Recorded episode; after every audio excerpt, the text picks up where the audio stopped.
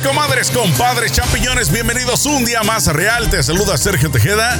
Un gusto estar contigo a través de tus bocinas, ya sea que estés escuchando este podcast a través de Spotify, Apple Podcast, Google Podcast o cualquier otra plataforma de audio. Y por supuesto, tú que estás a través de YouTube, también seas bienvenido a este eh, programa, a este episodio del día de hoy.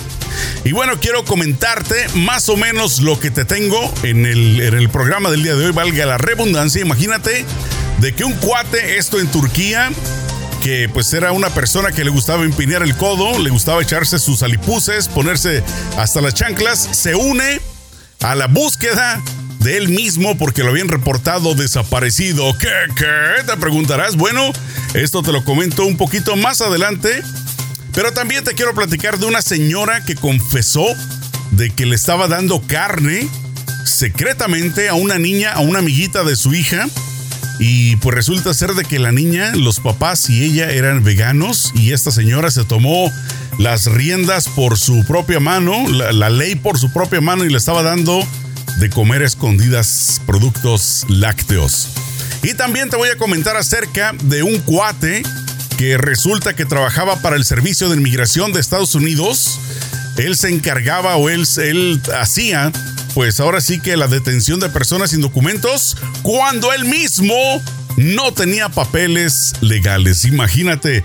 Así es de que, bueno, vamos a empezar con esta última nota. Resulta de que este ex agente de la CBP, de Customs and Border Protection, como se le llama en inglés, pues ahora está enfrentando él mismo la deportación cuando, pues resulta de que trabajó por más de 18 años en el Departamento de Inmigración. Estoy hablando de Raúl Rodríguez, de 53 años, pues era un respetado agente de aduanas y protección fronteriza. Y resulta pues de que él por 18 años, como ya lo dije, se dedicaba a prácticamente la detención de personas sin documentos. Y un día decide él solicitar eh, a uno de sus hermanos para pues que se convirtiera en una persona residente de los Estados Unidos cuando presenta prácticamente toda la documentación, pues que le mandan una carta del Departamento de Estado a donde él mandó la solicitud y le dicen, ¿sabes qué, mi cuate? ¿Sabes qué, mi querido amigo Raúl Rodríguez? Resulta ser de que el acta de nacimiento que tú presentaste es falsa. Y entonces él quedó pues totalmente sacado de onda. Él fue, enfrentó a su papá y resulta de que el papá le confesó que efectivamente él no había nacido en Texas, sino él había nacido en Matamoros, allá en México. Así es de que pues no le quedó de otra más que entregar el arma y la placa. En realidad ni siquiera la entregó. Cuando se dieron cuenta en el propio departamento, los eh, mismos compañeros de trabajo de él fueron y le pidieron eh, esto, ¿no? La pistola y la placa. Le dijeron, ¿sabes qué, mi cuate? Pues aquí hay un problema, tú estás eh, sin documentos legales o como decimos en México, estás de mojarra. Así es de que vas a tener que entregarnos esto y mientras se hizo toda la investigación, eh, pues él quedó a disposición prácticamente de, de las mismas autoridades para las que él elaboraba y ahora resulta de que existe la posibilidad de que sea deportado a México por haber estado trabajando de ilegal y haber presentado, por supuesto, documentación falsa para conseguir el trabajo con la CBP.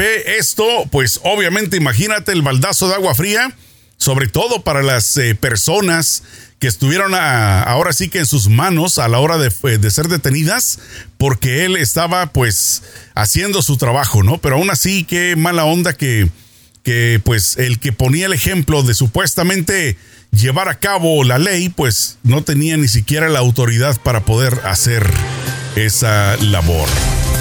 Y bueno, te estaba comentando también acerca de una señora, de una madre de familia que confiesa que en secreto le estaba dando carne a la niña, de, a la amiguita de su este, hija, porque pues dice ella que la veía muy desnutrida.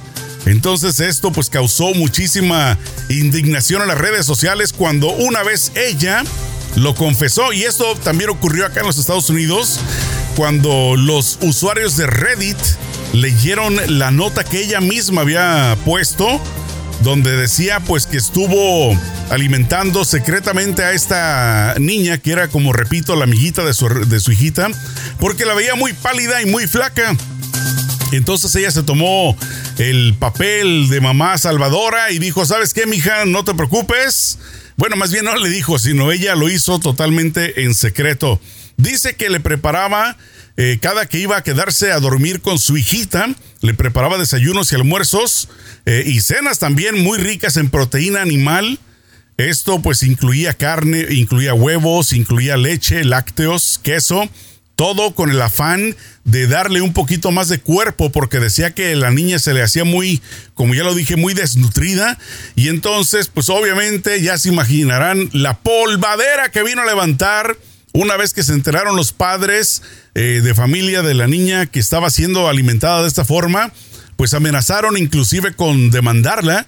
Eso es lo último que se supo de que prácticamente había roto el, eh, digamos, el acuerdo que tenían esta familia en conjunto de comer solamente producto vegetal y pues obviamente eh, pues ella vino a romper esa regla con la niña. La niña, pues ni tan chiquita, ya tiene 12 años de edad. Mucha gente que salió en defensa de la mamá, este, que estuvo alimentándola con eh, alimentos eh, de origen animal, pues obviamente dicen, ¿sabes que Esa niña ya tiene la edad de decidir por ella misma qué es lo que va a querer comer, si quiere seguirse alimentando a base de hierbas, a base de producto natural, o si va a querer tomar la decisión y entrarle al mundo pues eh, de, de, ahora sí que del mundo animal, ¿no? De comer producto animal. Entonces, esto, como repito, pues está dividiendo las opiniones. ¿Tú qué opinas acerca de esta situación? Si fuera tu hija, eh, ¿tú harías algo para hacer